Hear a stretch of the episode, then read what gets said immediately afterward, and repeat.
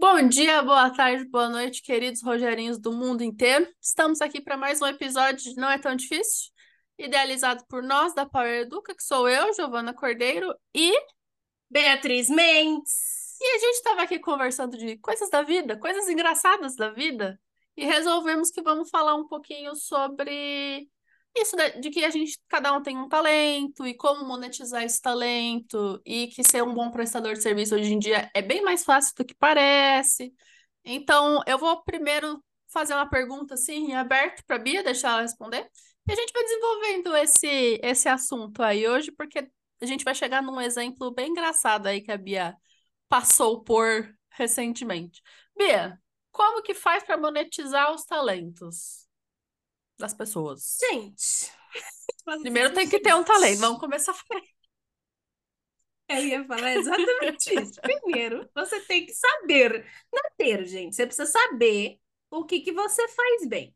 E aí, eu não vou entrar no mérito daquelas coisas. Faça o que você ame, faça o que você Ah, adora. Abrace uma árvore. Não é nada disso, gente. É bobagem. Primeiro você tem que saber o que, que você faz bem. Bia, eu cozinho bem, ok? É um talento. É, e é nisso que a gente está focando em relação a talento, gente. Talento é aquilo que você faz bem. Então, vou dar, por exemplo, ah, eu faço muito bem tricô, é um talento. Eu faço, eu pinto e desenho muito bem, é um talento. Coisas assim. Ah, eu falo muito bem, também é um talento. Então, o que que acontece? A primeira coisa que você tem que fazer é saber o que que você faz muito bem. Se você escutou isso e falou, nossa, nada, é mentira, gente. Isso é uma mentira. Isso vem, às vezes, de questões internas, mentais, de autoconfiança. Às vezes a gente não se sente tão autoconfiante na vida, etc. Giovana? Eu não precisava interromper, não, mas é, eu ia falar que para quem pensa assim, tem um jeito de pensar, porque eu sou dessas pessoas. Você falasse para mim assim um tempo atrás, eu, Giovana, qual é o seu talento? Ai, nenhum. Teve uma vez que eu escutei uma coisa que ajuda, talvez ajude alguém a pensar, né? Se você não sabe achar qual é o seu talento, pensa o que, que é que você faz que até que as outras pessoas pedem para você até de graça às vezes. Vivem, Uhum. pedindo, ah, vivem pedindo para eu arrumar o computador das pessoas, vivem pedindo para eu ajudar com escrever palestra. Sabe, o que, que é isso que você faz que outras pessoas pedem para você fazer e você faz de graça porque a gente ainda não monetizou seus talentos? Pode, é um jeito de Exatamente. pensar.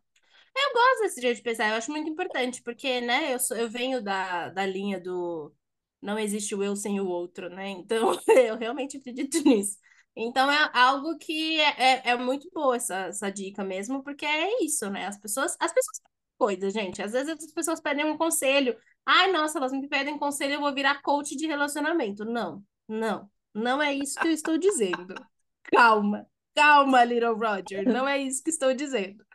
O que eu tô falando é o seguinte, por exemplo, ah, as pessoas me pedem conselho sempre que elas estão com algum problema. Isso quer dizer que você tem uma boa comunicação, que você consegue organizar ideias, que você consegue passar informações, e isso é algo que você consegue monetizar. Ah, Bia, como? Você pode, de repente, fazer um curso de social media e aí organizar ideias para produtores de conteúdo.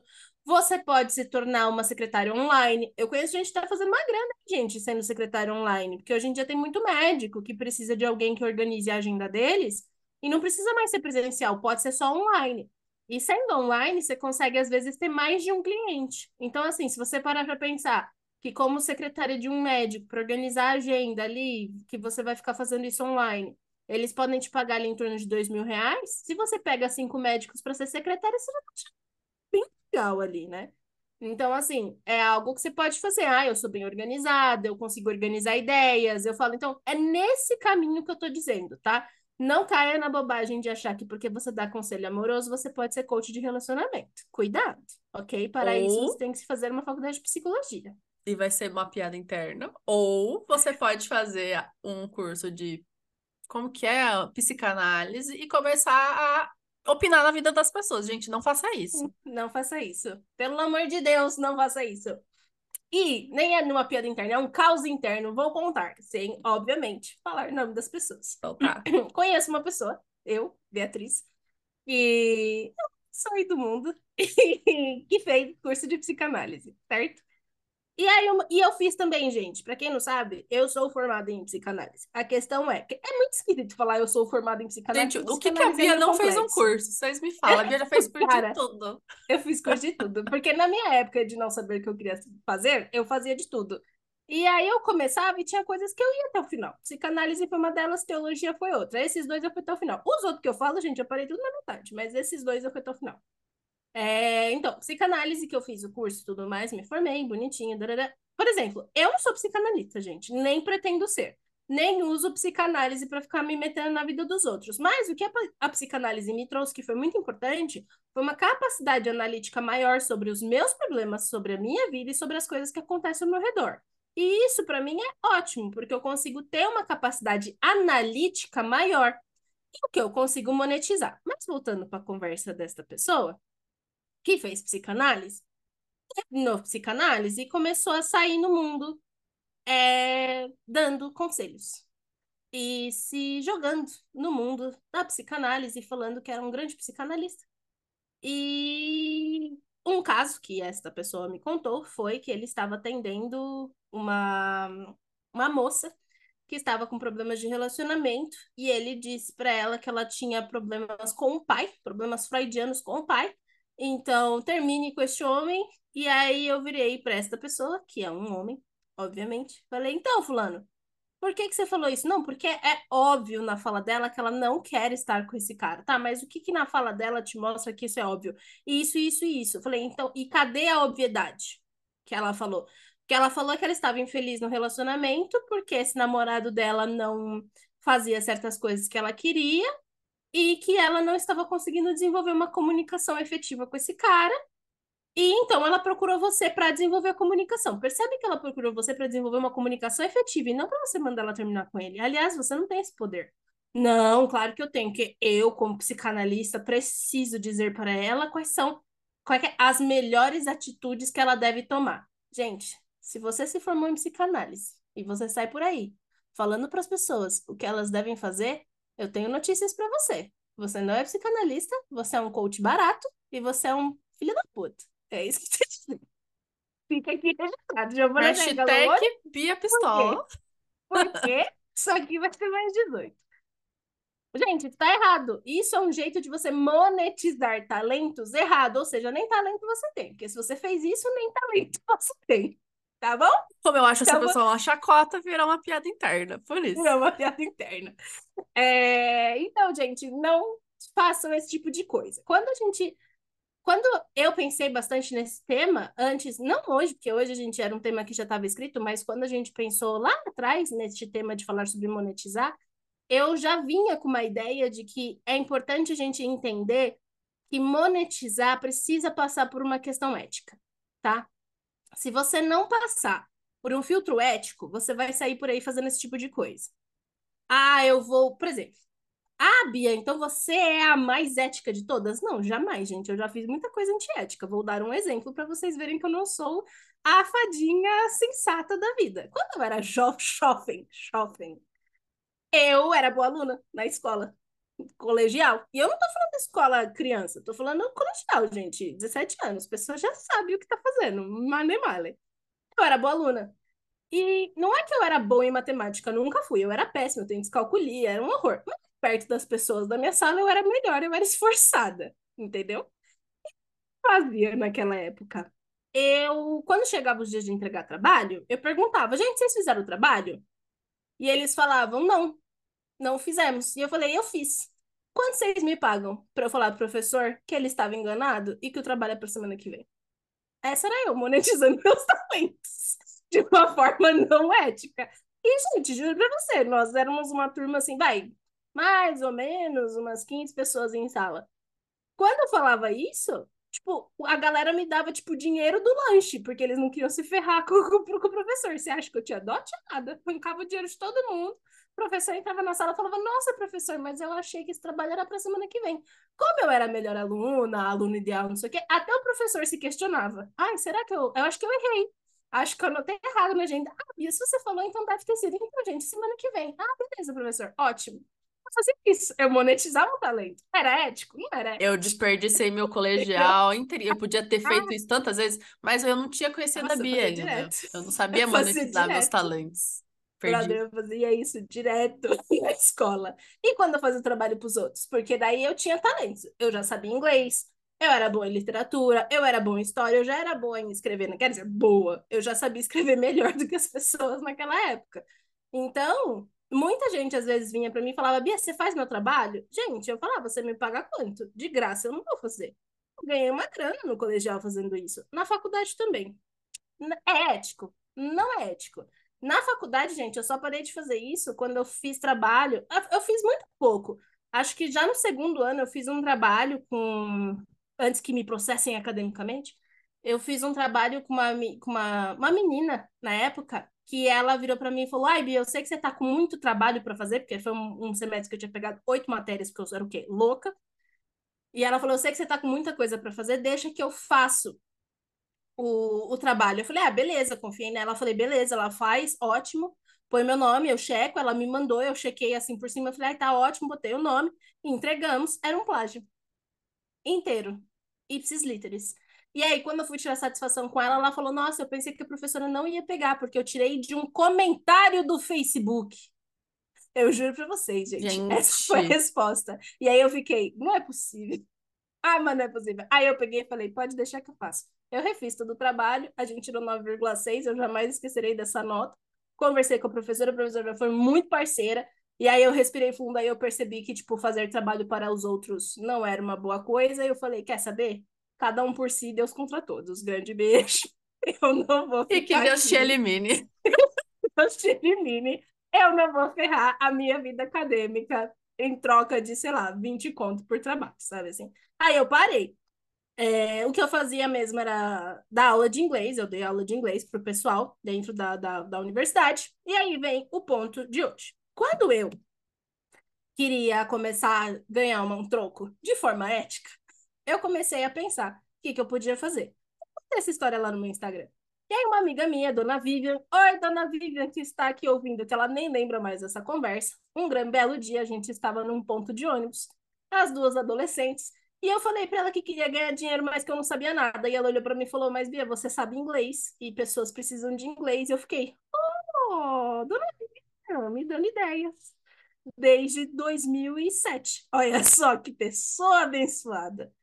E aí eu comecei a perguntar para as pessoas, tipo, ah, quem que quer ganhar, quem que quer aprender inglês? Eu vou ensinar inglês. Aí eu comecei a meio que estudar como dar aulas de inglês, o que, que eu podia fazer. Eu seguia gramática no começo, e aí eu comecei a dar aula para uma galera numa biblioteca que tinha lá, lá em Guarulhos, onde eu morava, perto de onde eu morava, tinha uma biblioteca que chamava Biblioteca Monteiro Lobato.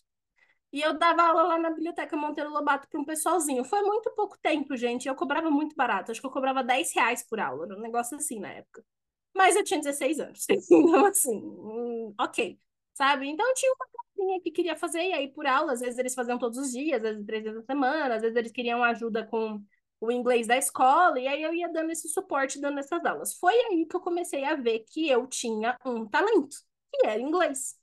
Não, assim, não é um talento nato, gente. É que eu aprendi inglês muito jovem. Então, naquela época, já com 16, 17 anos, eu já sabia inglês. Eu sabia ensinar inglês? Não. Então, eu fui atrás para aprender a ensinar inglês. Então, esse é o ponto dois. Não basta você ter um talento. Você, a partir do momento que sabe o seu talento, você vai precisar ir atrás para saber como que você passa essa informação para frente. Tem gente que cozinha muito bem, mas que quando você pergunta a receita, você não entende nada do que a pessoa está falando. Você fala, nossa, eu faço a mínima ideia como é que faz isso. E tudo que você me falou, eu não entendi, eu não sei como fazer. E aí, é difícil de você fazer, de você replicar. Ou seja, se você quer pegar um talento seu e monetizar, você tem que saber replicar isso. Então, por exemplo, ah, Bia, eu sei inglês, então você tem que saber dar aula. Ou você tem que. Porque tem muita gente que fala, ah, mas eu já tive professores que falavam que sabiam inglês e eles davam as aulas, mas a aula era ruim, mas mesmo assim eles tinham emprego. Então essa pessoa é boa em marketing, não em inglês. Esse é o ponto. A gente tem que saber onde que está o ponto positivo, aonde que está a força. É... Eu já tive amigas, por exemplo, na época do colegial, que eram muito altas e muito bonitas. E elas resolveram virar modelo. Gente, isso é um talento. Só que assim, Ninguém que vira modelo top model vira top model só porque é bonita e alta. Você precisa desenvolver outros mecanismos, outras qualidades, outras habilidades. Por exemplo, marketing, vendas, entender o negócio, desenvolver essa parte interna para você poder ir além. Ou seja, ao saber qual é o seu talento, você vai precisar saber como replicar esse talento. Para quem replicar esse talento? Quem precisa disso? Para onde você vai? Como que você se vende dessa forma? Então, vai um trabalho. Depois disso, você precisa pensar em relação a como é que está o mercado para isso que você está querendo entrar. Então, assim, não basta você falar, ah, eu sou única, muito bonita, muito maravilhosa, e e quando a gente começa a checar o mercado, gente, que é um passo que a gente vai começar a fazer para poder ir lá e realmente vender, monetizar isso, tem também alguns cuidados éticos que a gente tem que tomar. Um deles, eu vou dar o exemplo aqui na parte do inglês, que é tem gente que chega junto e fala: ai, todo mundo já prometeu tudo, eu vou prometer algo muito melhor, te ensino inglês em 24 horas. Você vai ter gente que vai comprar seu curso? Se você for muito bom de lábia, nossa, vai ter muita gente comprando seu curso. Você vai conseguir entregar esse resultado? Não. Ábia, não. Gente, é impossível aprender inglês em 24 horas. O que acontece é, a maioria das pessoas que compram um curso e não consegue o resultado, o que, que elas fazem? Deixa o curso de lado, só não recompra e segue a vida. Poucas pessoas reclamam. A gente tem a impressão de que a maioria das pessoas reclamam, e não, gente. É a minoria que reclama. É que tem gente que reclama e faz um barulho muito grande. Mas é a minoria. A maioria das pessoas, gente, só deixa pra lá. E aí, o que acontece com essa pessoa? Ela não recebe nenhum. Assim, recebe poucos feedbacks negativos e aí, quando você vai ver, tá vendendo aos baldes o curso de Aprenda Inglês em 24 horas, até que ninguém reassine e acaba caindo no esquecimento. Mas até lá, a gente já fez uma grana enorme. Por que, que eu tô falando isso? Porque isso é antiético. Então, assim, tem várias questões que são antiéticas. Por exemplo, quando você vai e fala que você vai vender curso de inglês porque você tem uma metodologia única. Tem mesmo. Provou com quantos anos de universidade? Você fez revisão? De tudo, do seu, da sua metodologia? Ah, porque eu desenvolvi uma metodologia nos um mês que morei no Canadá. Você jura que você desenvolve uma metodologia em um mês que você morou no Canadá? E é que assim, universidade que você fez isso? Gente, isso é muito antiético. Todas é as pessoas antiético. que eu já vi, tipo, ah, desenvolvi uma metodologia única e eu conhecia a metodologia do serviço, da escola ou da pessoa, não tinha nada de único, nada peer reviewed, né? Nada revisado por pares, uhum. nada que tinha nenhuma eficácia mesmo. Então, assim, eu nunca vi. Não, gente, não, é, é, é realmente algo. Para você desenvolver uma metodologia, para vocês terem uma noção, gente, desde os dos anos 80, tem estudiosos tentando desenvolver novas metodologias de língua inglesa. O que a gente tem são novas perspectivas sobre metodologias antigas. Então, metodologia da comunicação, né? Metodologia comunicacional. Hoje em dia, a gente tem a perspectiva decolonial, que é uma perspectiva de uma metodologia que já existe ó, há muito tempo. Assim como você vai ter uma perspectiva mais uh, cognitiva linguística, uma perspectiva mais de linguística aplicada, você tem perspectivas, não é uma nova metodologia. Então a gente tem que ter cuidado com essa ética científica, porque senão a gente sucateia o curso. A gente entrega algo que não é válido. Então, assim, uma coisa que vocês já viram muito a Yagi falando. Ah, a gente pegou várias metodologias e aí, de acordo com o aluno, a gente aplica o que funciona. Em nenhum momento a gente vira para vocês e fica falando, não, porque a gente tem uma metodologia única, própria, desenvolvida. Não, a gente, tanto eu quanto a Giovana, nós somos formadas em letras, nós sabemos as diferentes metodologias do mercado, nós temos apreço para algumas metodologias em específico. Quando a gente vai fazer a primeira aula com o nosso aluno, a gente conversa com ele, pega o perfil, vê como essa pessoa aprende, a gente aplica a metodologia que cabe àquela pessoa. Não é uma metodologia nova. O que a gente faz, gente, é um trabalho minucioso de análise. Análise de pessoa, análise de estudo, consultoria e apoio. Porque assim a pessoa não, não pode, não precisa simplesmente começar a fazer com a gente uma metodologia apenas e falar isso aqui não funciona para mim. A gente consegue adaptar de pessoa para pessoa. Mas isso não quer dizer que a gente tem uma metodologia única. A gente pode dizer que a gente tem um olhar personalizado, não uma metodologia única. E é nisso que eu estou falando de ética. Então, por exemplo, você quer monetizar o seu bolo de pote, mas o seu bolo de pote é muito único, porque você molha com, você faz a base de açúcar com água, que é uma base que é a certa, a correta, a base que sempre existiu, mas a grande maioria da sua concorrência faz aquela base com leite, que é uma base errada, que pode azedar o bolo. Então, você não pode ir lá e falar, não, porque eu tenho uma base única. Você pode falar que você tem um olhar único sobre a confeitaria, sobre o bolo de pote, que você quer trazer a confeitaria é, clássica para o bolo de pote. Existem outras formas de você desenvolver esse discurso mercadológico, esse discurso de marketing, sem ser antiético e mentiroso, tá? E aí eu venho para minha questão, que é uma coisa que todo mundo pergunta. Bia, como assim você dá aula de inglês? Você escreve textos como copywriter? Como que isso acontece? Uma das coisas que eu sei fazer bem, vou dizer bem, eu não acho que eu estou num patamar ótimo, eu não sou sênior, nada disso, é escrever. Eu sempre gostei de escrever, gente. E escrever, eu acho que para todo mundo que quer escrever, que é uma coisa que a gente já falou em episódio aqui, já falou no Instagram, já falou em vários lugares, você precisa ser um leitor. Eu sou leitora há muito tempo. Eu comecei a ler muito cedo. E eu já li livros de peso, livros de não tanto peso, muito, muito repertório assim, vasto. É um repertório vasto. Aquela pessoa que vai de Nietzsche a, sei lá, Harry, fanfic de Harry Potter. Sou essa pessoa, gente. É um conhecimento assim, ó, maravilhoso. Então, por que que eu falo isso? Porque eu sempre gostei de escrever. Sempre foi algo que eu via interesse da minha parte. E aí, quando eu... Mas eu nunca quis escrever livro. Isso é uma coisa que para mim nunca foi ideal. Eu nunca quis sentar, escrever um livro, narrativas, etc. Quando eu cheguei na parte de redatora, copywriter, que redator e copywriter é bem a mesma coisa, gente. Quando eu cheguei nessa área, eu percebi que ali estava alguma coisa que eu gostava de escrever. Eu gosto de fazer propostas únicas, eu gosto de construir headlines, eu gosto de fazer coisas para lançamento, sabe, textos para lançamento. Eu gosto de fazer o storytelling de um lançamento. Eu gosto de parar para pensar em e-mail marketing, eu adoro escrever e-mail marketing.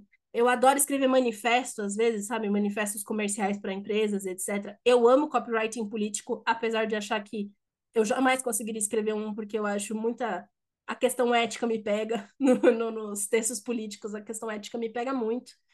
Então, mas eu gosto muito de ler é, copywriting político, né? Redação política, eu acho muito legal. Então, tudo isso foi me crescendo os olhos. E aí eu comecei a fazer alguns trabalhos nisso. E aí, eu disse para vocês, né, que a gente tem que ver a concorrência. E aí eu vi a concorrência.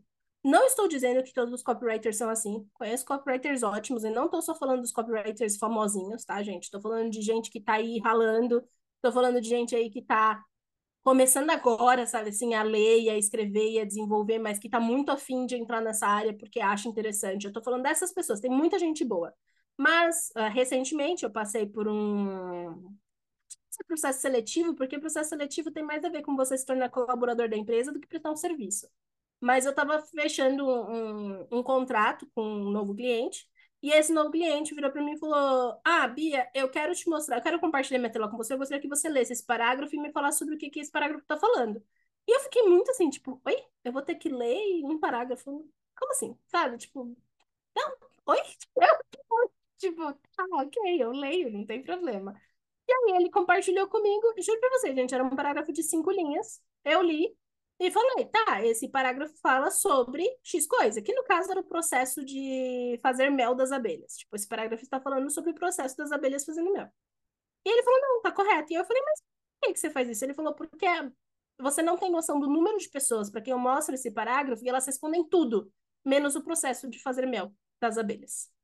E aí eu fiquei, hum, interessante. Ele falou, eles falam absolutamente tudo. As pessoas falam que é o trabalho das abelhas, as pessoas falam que, fa que é sobre a máquina de trabalho que a gente passa, as pessoas falam que é um tratado político sobre o trabalho visto sobre a perspectiva de abelhas. Eu fiquei, não, gente, é só, são só abelhas fazendo mel. É como que abelhas fazem mel. E, e é isso, assim, tipo, muita gente tá lendo coisas extratextual. As pessoas não leem mais o texto. Ou seja, muitas vezes elas não escrevem. O que, que acontece na hora de você escrever? Quando você escreve, você precisa escrever de um jeito que as pessoas leiam e interpretem exatamente o que você está escrevendo. Tem gente que escreve querendo que as pessoas interpretem o além-texto. Não é um jeito muito bom de se escrever no ambiente de marketing, gente. O ambiente de marketing é tá escrito, leia o que está escrito, porque as pessoas já têm uma dificuldade muito grande de entender de interpretar o texto. Se você fizer uma coisa muito floreada, não vai dar muito certo dependendo da audiência. Então, tem muitas coisas assim, a pessoa não consegue interpretar um parágrafo. Se ela não consegue interpretar um parágrafo, como é que você espera que ela vai escrever um texto? Então, tudo isso são coisas que às vezes a gente tem que parar para pensar, ok? Quando a gente vai ver a concorrência, ela é fraca. E pelo fato dela ser fraca, quem se destaca é muito bom. Então, o trabalho tem que ser feito ali de uma forma um pouquinho maior. A gente tem um ponto muito legal para falar sobre essa coisa de pessoas que não, não conseguem ler textos, que tem a ver com a pesquisa dela e tudo mais. Eu vou deixar ela falar um pouquinho com vocês, porque eu também falei bastante, né? Mas pensando em monetizar talentos, gente, pensem nisso. Tem que ser ético, tem que ser replicável, tem que ser algo que você sabe fazer e algo que você conseguiria fazer por um bom tempo. Pensando nisso, existe espaço, existe mercado e existe possibilidade de você ganhar dinheiro fazendo algo que você já sabe e que você nunca pensou em utilizar para isso, tá? É isso. É, e quando a Bia me falou sobre esse teste aí do parágrafo das abelhas e ficou, meu Deus, mas as pessoas, como assim as pessoas não entendem o que está escrito ali? Eu falei para ela que é uma discussão que a gente quase sempre tem no grupo de estudos, mas já foi uma grande discussão é, porque eu faço parte de um grupo de estudos de, de, de, de linguística e a gente está sempre discutindo. E, né, educação sempre vai entrar no meio, porque somos muitos professores, né, lá no grupo, e alguns são especialistas em alfabetização. E eu estava contando para ela que, mais ou menos desde a geração dos nossos pais, né, a geração de quem está agora com seus 50, 50 e poucos anos, é a alfabetização no Brasil começou a ser mais ideológica do que técnica. Giovana, como assim? O que é uma, o que é uma, assim, uma alfabetização ideológica do que técnica? Porque pegaram o que a gente tem evidência científica que funciona, que não é só um método de alfabetização, tem mais de um, mas um deles é o é através da alfabetização fônica, né? Que é bem interessante. Pegaram o que a gente tem, evidência científica, que funciona e que vinha funcionando até então, e começaram a substituir por métodos fonte-vozes da minha cabeça, do tipo, ah, mas se a gente fizer a criança repetir muitas vezes o movimento, a gente está mecanicizando, ou a gente está, sabe? Não, porque repetição é ruim. Com base em quê? Ah, então a gente não pode fazer a criança repetir. Com base em quê? É, ah, não, quando a criança erra, a gente tem que deixar ela descobrir por métodos exploratórios o próprio erro. Como que ela vai saber o que ela errou se ninguém falar? Então, assim, começou-se a substituir o que a gente sabia que funcionava por coisas que as pessoas achavam mais bonitas de se executar. E aí, gente, o que a gente vê hoje em dia tá muito triste. Eu tava contando, tava, tem uma, tem alguns alunos em comum que eu e a Bia às vezes a gente tem, e eu contei para ela de uma geração bem, que é, o, são os Gen Z, agora, né? Uma geração depois da nossa, dos, dos milênios, que quando ela precisa, essa aluna, né, quando ela precisa procurar coisas no Google, ela não consegue encontrar.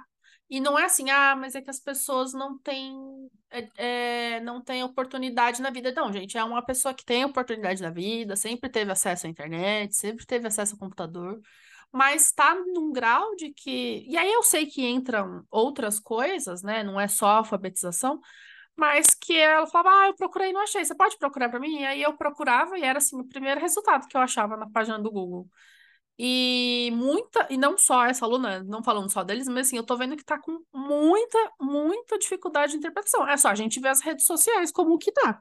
Rede social é uma grande falta de interpretação. Então, assim, tudo isso, quando eu estava falando para Bia, eu desemboquei na frase que eu gosto muito, que é o não existe concorrência, que aí vai entrar no que a gente, eu ia falar, vai entrar dentro. Hoje eu e a Bia, a gente, vocês não sabem o tanto de erro que a gente já fez hoje, que a gente acordou com o cérebro ao contrário, que do, de, do avesso, porque não é possível hoje. É... Eu já lancei até um triplicar por quatro. Ah, falou se a gente triplicar por quatro? Foi muito bom, foi muito bom. É...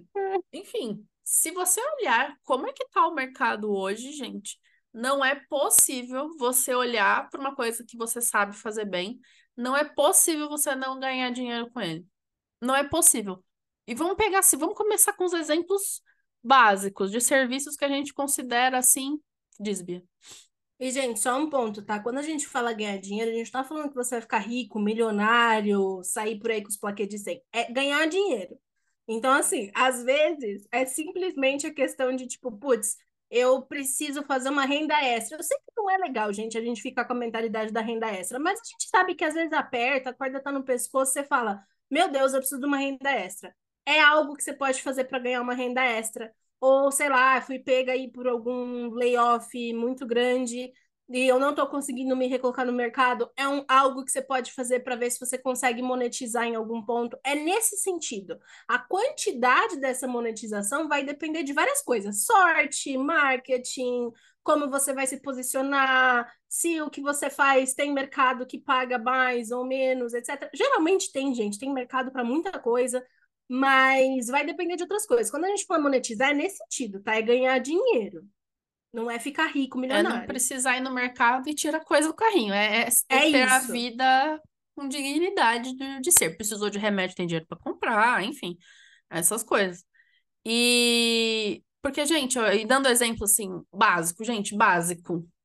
Vai, eu e a Bia, a gente já teve problema com um prestador de serviços para coisas de casa, assim, sabe? De pintura e, e, e, etc.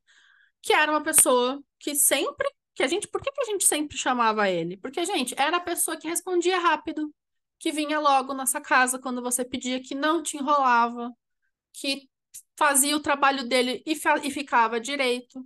E aí ele passou por um problema, né, na vida dele aí, e aí começou a fazer tudo ao contrário. Começou a atrasar, pegava o dinheiro e não fazia o serviço. Inclusive, ele foi processado por mim e perdeu o processo. Estou esperando meu pagamento até hoje. Mas tudo bem, gente, vai conseguir.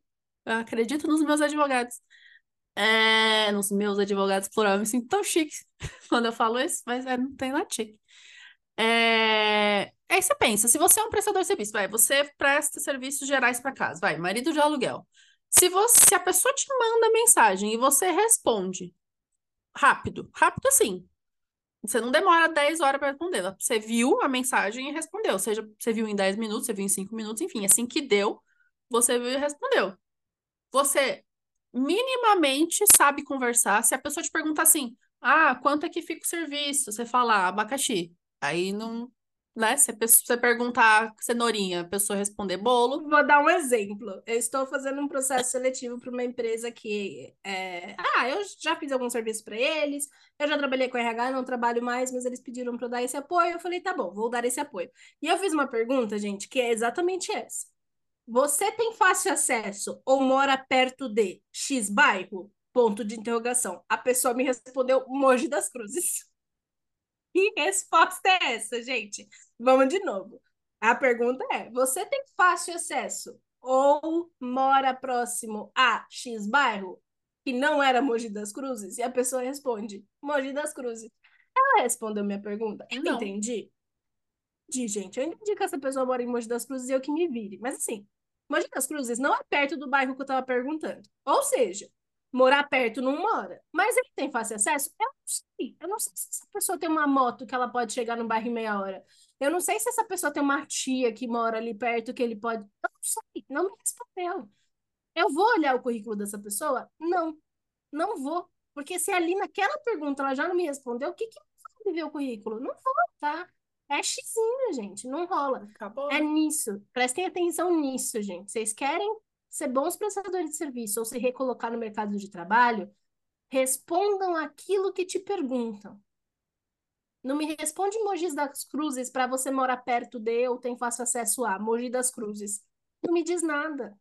Cuidado com isso, gente. Tô ou seja, se você minimamente conversa direito com o seu cliente, você não fica, sei lá, sendo ríspido, ou lá, quando a pessoa te manda aquela mensagem só, oi, tudo bem? E não falar mais nada. Você tem que falar alguma coisa, senão a pessoa não continua falando, a gente não faz isso. Mandar tudo numa mensagem só, pelo amor de Deus. E não fica mandando áudio para as pessoas que não é toda hora que a pessoa pode parar o serviço para escutar. É, então assim, se você responde, você minimamente conversa que nem uma pessoa decente. E aí você chega na hora de combinar o serviço. Um, não tente enrolar a pessoa. Uma coisa que acontece muito se for para serviços para casa é se é uma mulher que está pedindo o orçamento, tipo, ah, a mulher não entende coisa de casa, vou enrolar ela e cobrar mais. É a primeira coisa que eu olho. Tem um cara agora que a gente. Teve um cara de, de elet... um eletricista que a gente só. que eu só chamei ele porque eu fiz. O que que estava acontecendo? Pra vocês terem uma ideia, foi super aleatório. Eu não sou de conversar com pessoas na rua, porque eu sou anti-pessoas. Mentira, gente. Não sou anti-pessoas, mas eu realmente tenho dificuldade de, de, de conversação, digamos assim. Mas eu, eu fazia pilates numa X rua e tinha um eletricista nessa rua que tava com. que ele tinha tipo um boxzinho na rua mesmo. E ele tava com uma, um negócio muito grande no balcão. Eu falei, nossa, o que será isso? E aí eu perguntei para ele, falei, nossa, achei curioso isso daqui, o que que é isso daqui? E ele me, e ele me explicou perfeitamente, com toda a paciência do mundo, não tentou me, não me diminuiu, tipo, ah, você não conhece de coisas de eletricidade, vou te responder que nem criança. Ele só me respondeu normal.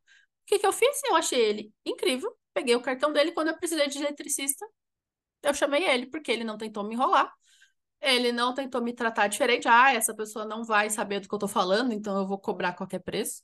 Então, assim, foi só uma pessoa decente. Então, assim, se você é uma pessoa decente, não tenta enrolar a pessoa, vai, ela não vai saber do que eu tô falando, então eu vou cobrar mais. Porque passa pelo filtro ético lá que a Bia falou, se a pessoa não tem demonstrações antiéticas. Combinou o serviço, falou que vai chegar meio-dia, chegou meio-dia? Chegou cinco para meio-dia. Chega, você tá, se para você estar tá no horário, você tem que estar tá cinco minutos adiantado. Chega no horário, se você não vai, avisa que não vai, porque senão se a pessoa fica esperando, não é legal. A pessoa tem que te mandar mensagem para saber por que, que você ainda não chegou. Se você teve um problema, já manda mensagem falando: olha, fulana, tava no trajeto pra ir para sua casa e aconteceu um acidente. Eu não vou conseguir chegar. Podemos remarcar? Olha só como você já resolveu todo o problema. Ah, mas o serviço é online. Quantas vezes não acontece comigo com a Bia? Às vezes acaba a luz acaba a internet, manda mensagem para ele falar, olha, acabou a luz. Vamos já remarcar a sua aula? Não fica fazendo o aluno esperar da hora da aula, ah, é verdade, eu preciso avisar o fulaninho. Gente, se você fizer o básico, porque as pessoas não estão fazendo o básico. As pessoas não estão fazendo o básico. E aí, para dar exemplo, eu vou ter que entrar mais na minha área, porque aí eu, eu conheço mais as coisas do dia a dia. Por exemplo, nós damos aulas de inglês para adultos adultos. O que adultos fazem? Adultos trabalham, adultos têm problemas, adultos são adultos que às vezes coisas acontecem, a gente sabe. Tem professor que não remarca a aula do aluno. Como que você quer dar aula para adulto e não oferece remarcação de aula? Não precisa oferecer remarcação de aula ad eterno. A gente oferece uma, você remarca sua aula uma vez. Se você tiver problema na reposição, não tem como repor reposição, porque senão a gente atrapalha todos os outros alunos. Mas, poxa, precisa oferecer uma remarcação de aula, pelo menos. Ou ser, é, ah, vou chegar 15 minutos mais tarde. Às vezes acontece, gente. Ah, o aluno chega 15 minutos mais tarde toda vez. Aí é outro assunto, mas como que você quer ser professor de adultos se não vai remarcar uma aula? Ou não vai entender quando o aluno precisar atender uma ligação no meio da aula? Porque acontece, gente. Às vezes o chefe liga e aí você vai ficar de cara amarrada. Eu até hoje tô para ver muito, assim, mais de, sei lá, três pessoas que sabem atender adulto, porque às vezes eu escuto até alguns colegas, às vezes, falando, ai, mas meu aluno fez isso e isso eu não admito. Eu fico, eu fico dentro da minha cabeça. Então, não dá aula para adulto, como assim você não admite X, X coisa? Tipo, ah, às vezes o aluno quer ter aula do carro e eu não gosto. Às vezes aconteceu dele precisar estar dentro do carro, meu senhor. Gente, é... eu tenho uma aluna, ela é maravilhosa, adoro. Aí teve uma vez que ela estava dirigindo, ela falou: Ai, teacher, eu desmarquei muito sua aula, a gente vai fazer aula do carro. E aí eu lembro que ela parou, tipo, no estacionamento de um Teleanorte, de um 6C, de um qualquer coisa assim. Gente, ela faz aula, tipo, 9 horas da noite. E aí ela parou assim, virou pro segurança e falou: Posso ficar aqui só uma horinha que eu tenho uma reunião? Aí o segurança, mó parceira, assim, olhou pra ela, olhou pro celular e falou: Ela fez aula do estacionamento. Foi muito bom. Gente, e não tem problema nenhum. Ai, mas, mas eu tinha preparado a aula. Tudo bem, dá uma, dá uma improvisada. Acontece. Se o, mas, e aí essa é, é a questão das relações adultas. Se o aluno tem noção, ele sabe que ele atrapalhou a sua preparação. Ele não vai exigir a aula perfeita de você. Ninguém está pedindo você vir com a aula perfeita de última hora, mas faz uma conversação, pergunta como foi a semana, aproveita para corrigir os pequenos errinhos que a pessoa tá tá cometendo ali na conversa, faz, ah, a pessoa usa pouco present perfect, já joga umas perguntas de present perfect, pede para a pessoa te fazer pergunta. Sabe, gente, tudo dá para fazer, a gente tem que entender. E aí eu vejo que minimamente, se hoje é um professor que entende o aluno, que começa a aula no horário que diz que vai começar, termina no horário que diz que vai terminar. E assim, é minimamente um professor que não some, que não fica desmarcando. Pronto, você tem aluno, gente. É, é, é, é isso. Hoje em dia, se você faz o básico da sua área, por exemplo, vamos dar lá, voltar, por exemplo, o assistente virtual que a Bia deu, que hoje está muito em alta. Inclusive, meu. Não assistente virtual, eu queria muito ter um assistente pessoal. Um dia eu vou ter, gente, é um sonho que eu tenho, I have a dream. Eu vou ter um assistente pessoal. É, universo, por favor, providencie. É assistente virtual, vai, eu quero alguém que vai arrumar minha agenda e quando o aluno desmarcar, a pessoa já vai remarcar para mim e eu não vou precisar gerenciar isso. Gente, se for uma pessoa que tem agilidade, tipo, o aluno cancelou, a pessoa já vai lá e remarca você tá cuidando da agenda e não precisa ficar fazendo perguntinha besta, tipo, ai, mas que horários você tem na terça-feira? Não, você já pega todos os horários que a pessoa tem e você gerencia, porque esse é o ponto, né? É você gerenciar a agenda da pessoa, não a pessoa gerenciar o próprio horário. Se você, a pessoa te pagou em dia, você já emite a nota, emitiu a nota, a pessoa não precisa ficar pedindo. É, se você vai, tem reunião, e aparece no horário, não fica desmarcando, aparece sempre 15 minutos depois, gente, você já tem cliente, porque as pessoas não estão fazendo básico. E aí a gente estava comentando isso sobre como a frase não existe concorrência, ela é real. Ela é real, porque hoje em dia não, você não precisa ser. A gente não está no ponto que as pessoas precisam ter grandes diferenciais. Hoje, chegar no horário, cumprir o combinado, já é um, já é o diferencial. É, é impressionante. Então, para mim, uma, uma coisa assim que eu acho, meu e da Bia, que a gente, eu, eu considero a gente, claro, boas prestadoras de serviço. Eu não conheço, para falar a verdade, eu não conheço ninguém melhor na nossa área, e não é porque é a gente, é porque, enfim, é verdade. Gente, é incrível. Mas eu acho, gente, que a gente consegue ser boa, muito boa nesse sentido, porque a gente já viu muita coisa ruim acontecendo. Sim, a gente, e a gente já, não quer já, replicar. E a gente não quer replicar esse tipo de coisa. Então a gente já viu as consequências de tudo isso. E mesmo assim, eu ainda nem. Por exemplo, no meu caso, eu acho que a Giovana é muito mais organizada com essa coisa de horário do que eu. Mas uma coisa que eu faço é eu sou muito honesta com os meus alunos. Então eu acho que isso é uma questão ética, assim. Meus alunos sabem muito bem que. Eu já falei para eles, falei, gente, às vezes eu acorda atrasada ou dá algum problema e tá tudo bem. Assim como eu também estendo isso para vocês, tá tudo bem se isso acontecer do lado de vocês também. Então, por causa dessa comunicação e dessa honestidade, quando o aluno é mais fechadinho, mais certinho, etc., ele faz com quem? Giovana.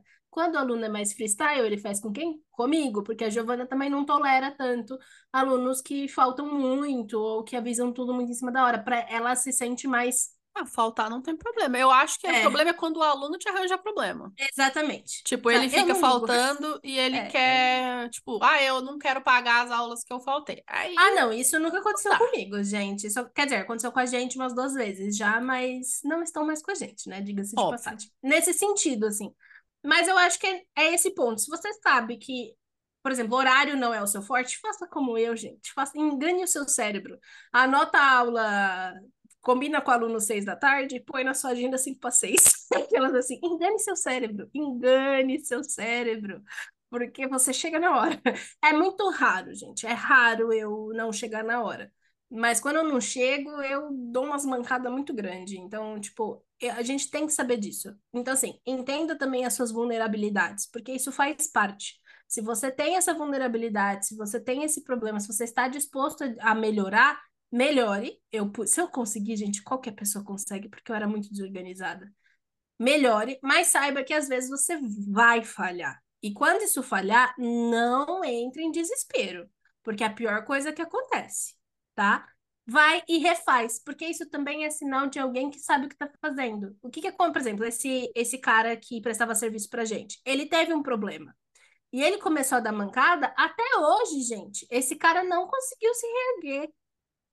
Ele tá dando mancada de eterno na vida dele, perdeu o contrato e tudo mais por causa de um problema que aconteceu. E era um cara muito certinho, muito regrado, muito bom, muito bom prestador de serviço. E de repente foi tipo, uau, não foi uma mancada, foi uma sequência, sabe assim? Então é nesse ponto. Uma mancada é uma coisa, uma sequência é outra. O que, que a maioria das pessoas fazem? Sequência. As pessoas fazem sequência, não é uma vez ou outra. Então, assim, entenda qual é o ponto que você pode falhar e melhore isso. Se você tem um problema, gente, é mais bonito falar assim: olha, senhora, vai, senhora Giovana, eu peguei o seu dinheiro para fazer o projeto X, não vou conseguir fazer o projeto, tome o seu dinheiro de volta. Eu ia ficar brava? Não. Eu ia achar um saco ter que achar outra pessoa? Sim, eu ia achar um saco ter que achar outra pessoa. Mas é muito melhor do que pagar, você achar que vão fazer o serviço, não fazer o serviço. Você se ferra porque não fizeram o serviço. E aí, sabe, é chato, não é legal ter que processar as pessoas. Dá trabalho, tem que ir no fórum, sabia? É, é, é, é chato mesmo. E, sabe, gente, admite. Então, por exemplo, vai. Que nem a Bia estava falando de horário. Eu nunca, a gente, né, nós somos prestadoras de serviço de aulas de inglês para adultos. Porque, enfim, business English. É, eu nunca dou minha, meus dois pontos. O aluno ele precisa respeitar a aula, no sentido de respeitar o ambiente, o professor, e pagar em dia. São as duas únicas coisas que o aluno precisa fazer. Se o aluno tá, tá dentro disso, eu nunca dou trabalho para ele. O aluno me avisou cinco minutos para a aula e fala assim: não vou conseguir fazer a aula. Eu vou falar: tá bom, a gente remarca. Aí a gente vai lá e remarca. Sempre dentro dos, dos trâmites do contrato. Se aí o aluno quer repor a reposição, eu já falo: olha, a gente não consegue. Às vezes, se é a primeira vez que o aluno faz isso, eu até falo, falo, olha, como é a primeira vez que você fez, a gente pode fazer, mas não pode, a gente não vai poder fazer mais, porque não dá para repor a reposição, eu acabo ferrando o, o, a agenda dos meus outros alunos, né? Enfim, tem que respeitar.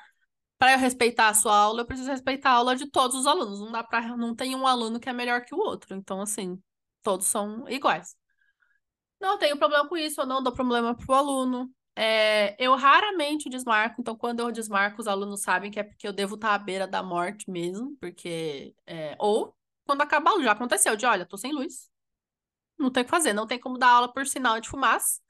Mas também, gente, precisou cancelar, não deixa o aluno sem uma, uma justificativa ou já remarca, fala, olha, tive um problema, já vamos remarcar. Se você oferece um problema, já vem com a solução para a pessoa, porque o seu cliente não é obrigado a achar a solução para você ou ficar indo atrás da solução, tipo, ah, meu teacher desmarcou. Aí no final do contrato tá com cinco aulas em aberto, aí você faz o quê? Você tem que dar um mês de aula sem receber só para repor tudo?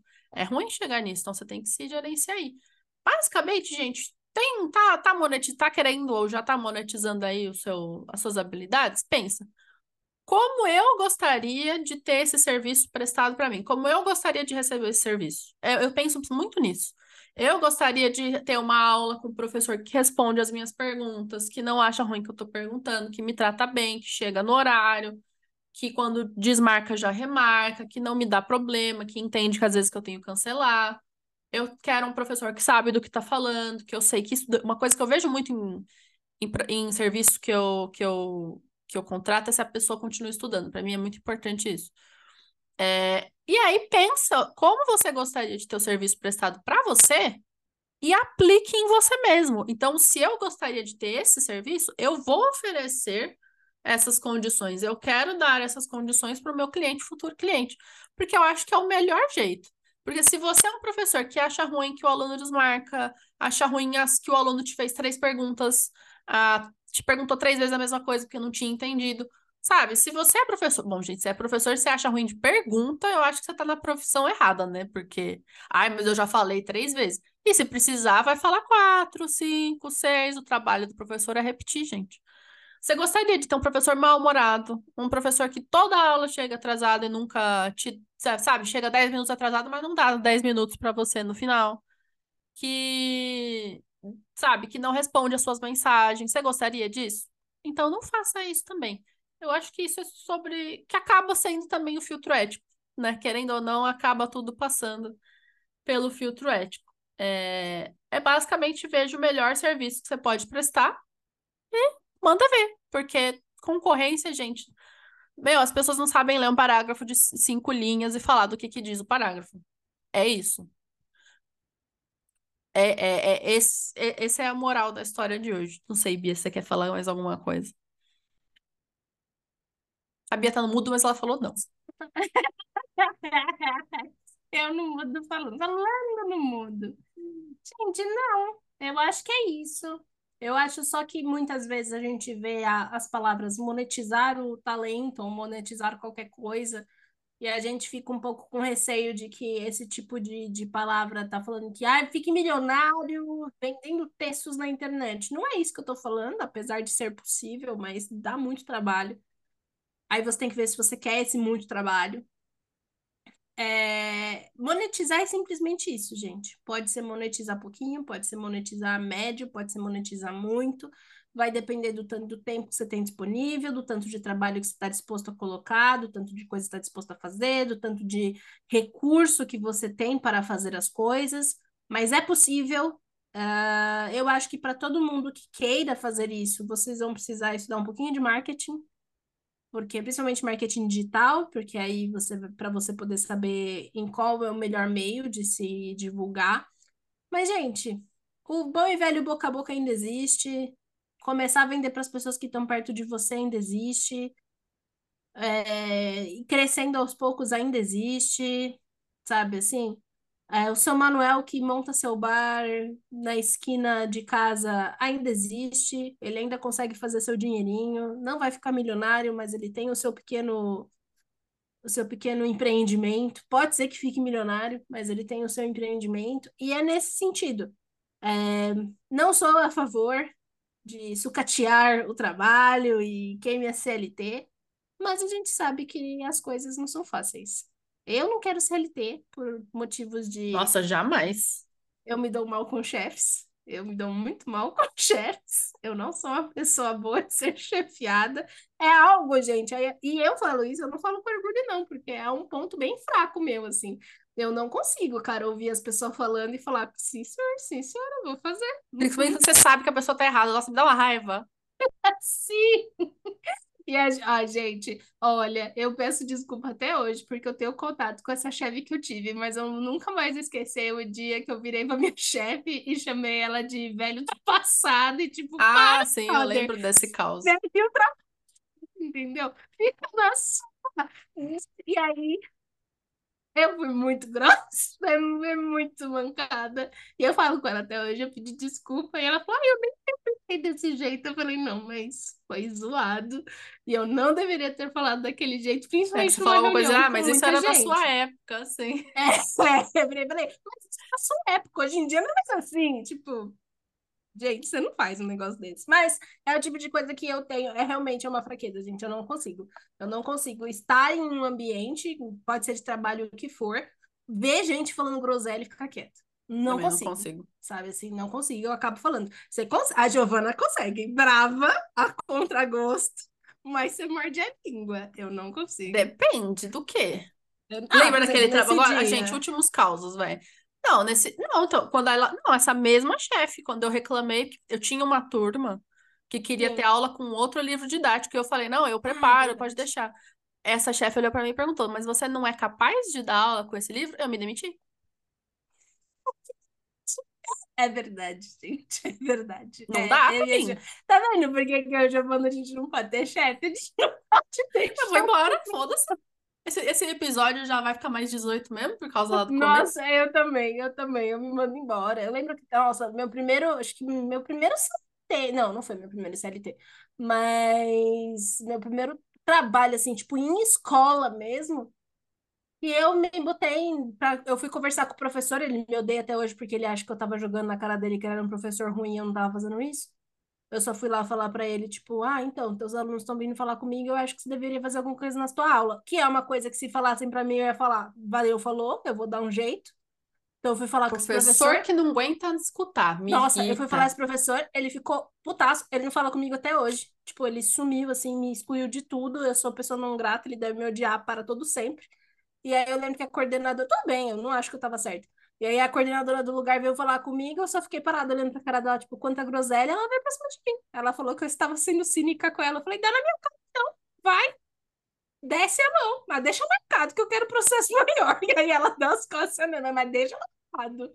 Eu quero processar assim com gosto, que eu quero processar a senhora. Ela dá as costas, ela vai pra cima. Eu não consigo, gente, eu não fico e aí eu lembro que eu fui passar a linha lá dos donos da escola depois para vir falar, e eu, eu falando com o dono da escola, e ela, você está vendo como você está falando comigo, como você, como você falou comigo, como você está falando com ele? Eu olhei para cá e falei, mas a senhora viu como ele está falando comigo? Que ele está me tratando com respeito? A senhora não trata nem ele com respeito, vai me tratar com respeito? A senhora fica quieta. Gente, ela era dona da escola. É um defeito que eu também tenho. Hum, eu não Gente, consigo não, ter não chefe. Eu não consigo ter chefe. Nossa, chefe aumenta bastante. Ah, eu tive chefe que, que virou pra minha cara e começou a falar que eu era incompetente. Eu falei, tá aberto então. Cara, tua responsabilidade não tem nada a ver com isso, fecha empresa. No Pois meio do café, gente. Reunião no meio do café, eu fecha tua empresa. Aí ela começou a chorar porque todo mundo me fala isso. Eu falei, se todo mundo fala, tá motivo, né? Fecha. Essa porcaria. Gente, eu, eu sou terrível. E isso não é qualidade. Isso Não. é um defeito. Mas é Só um que eu sinal de que você não pode trabalhar. ser CLT. Nossa, cara, eu não consigo trabalhar. Não consigo trabalhar com chefe incompetente. Não consigo. Também eu não. preciso admirar muito a pessoa com que eu tô. Muito, muito, muito, muito, muito, muito. Tem que ser uma admiração muito grande, assim, pra pessoa falar e eu conseguir parar e falar, tá, por mais que eu não concorde, essa pessoa tem muito a acrescentar, então deixa eu ouvir. E isso é muito raro no ambiente de trabalho. Então, às vezes, você tem que morder a língua, e eu não sou uma pessoa boa para fazer isso. Então, na primeira oportunidade que eu tive, eu ralei muito e abri minha empresa. E é isso. Eu só penso que, graças dia, a Deus, é isso. que meu orientador é uma pessoa incrível, porque se não fosse um orientador incrível, eu nunca. Mas já tem que mudar tal parte, vou mudar nada. Certeza. Sim. Graças Gente, a eu gostei Deus. muito do meu orientador da MBA, muito. Mas uma das coisas que eu combinei com ele foi: professor, deixa eu fazer. Não, não se mete em nada. Deixa eu me manda os textos que eu tenho que ler, deixa eu fazer, eu te mando pronto e eu só faço as últimas as últimas modificações. Só me deixa, me larga em paz, porque senão a gente vai brigar. E aí ele falou: "Tá bom". E aí ele me mandou uns textos que eu tinha que colocar obrigatoriamente. Eu fiz o trabalho enviei, ele fez pequen, pequeníssimas modificações, eu arrumei e a gente apresentou. Foi assim, foi lindo, foi maravilhoso, mas porque eu falei, eu falei, professor, deixa eu te explicar uma coisa. Mas aqui Me também, deixe. falando no que não faz o mínimo, os orientadores estão tão acostumados com orientandos que não fazem nada. Então eles ficam em cima por causa disso.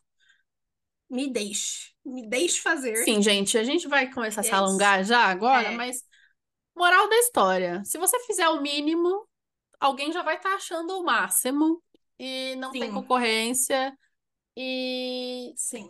monetize seja seus talentos. Monetizar não quer dizer necessariamente ficar rico milionário, mas sim ter um dinheiro digno para que você viva. E é possível. É possível monetizar as coisas, ok? Esse é o ponto. Então tá, gente. Muito obrigado, como sempre, a quem escutou até aqui. É, Ainda tá dando para vocês sugerirem livros, porque a gente ainda é não, verdade. não fez isso. A gente precisa fazer essa semana. Bia, essa semana. Essa É. semana, parei. E Esqueci. vai já, mas já aproveita, já manda o livro que você quer que a gente discute, Gente, a a gente gente vai tá gravando anotando. esse episódio na segunda, e como vocês sabem, podcast sai na segunda, então vocês vão estar escutando isso hoje, no dia que gravamos, no dia que vocês vão ouvir. Então, o ponto é, vou abrir caixinha hoje à noite. Então, para você que tá ouvindo, termina de ouvir, corre no meu Instagram, vou colocar na segunda noite, até terça tá, tá aberta, dê sugestão de livro. É, vou ver se eu lembro também. Então é isso, gente. Muito obrigado. E vejo vocês por aí em breve no próximo episódio, semana que vem. Até mais. Até, gente, obrigada.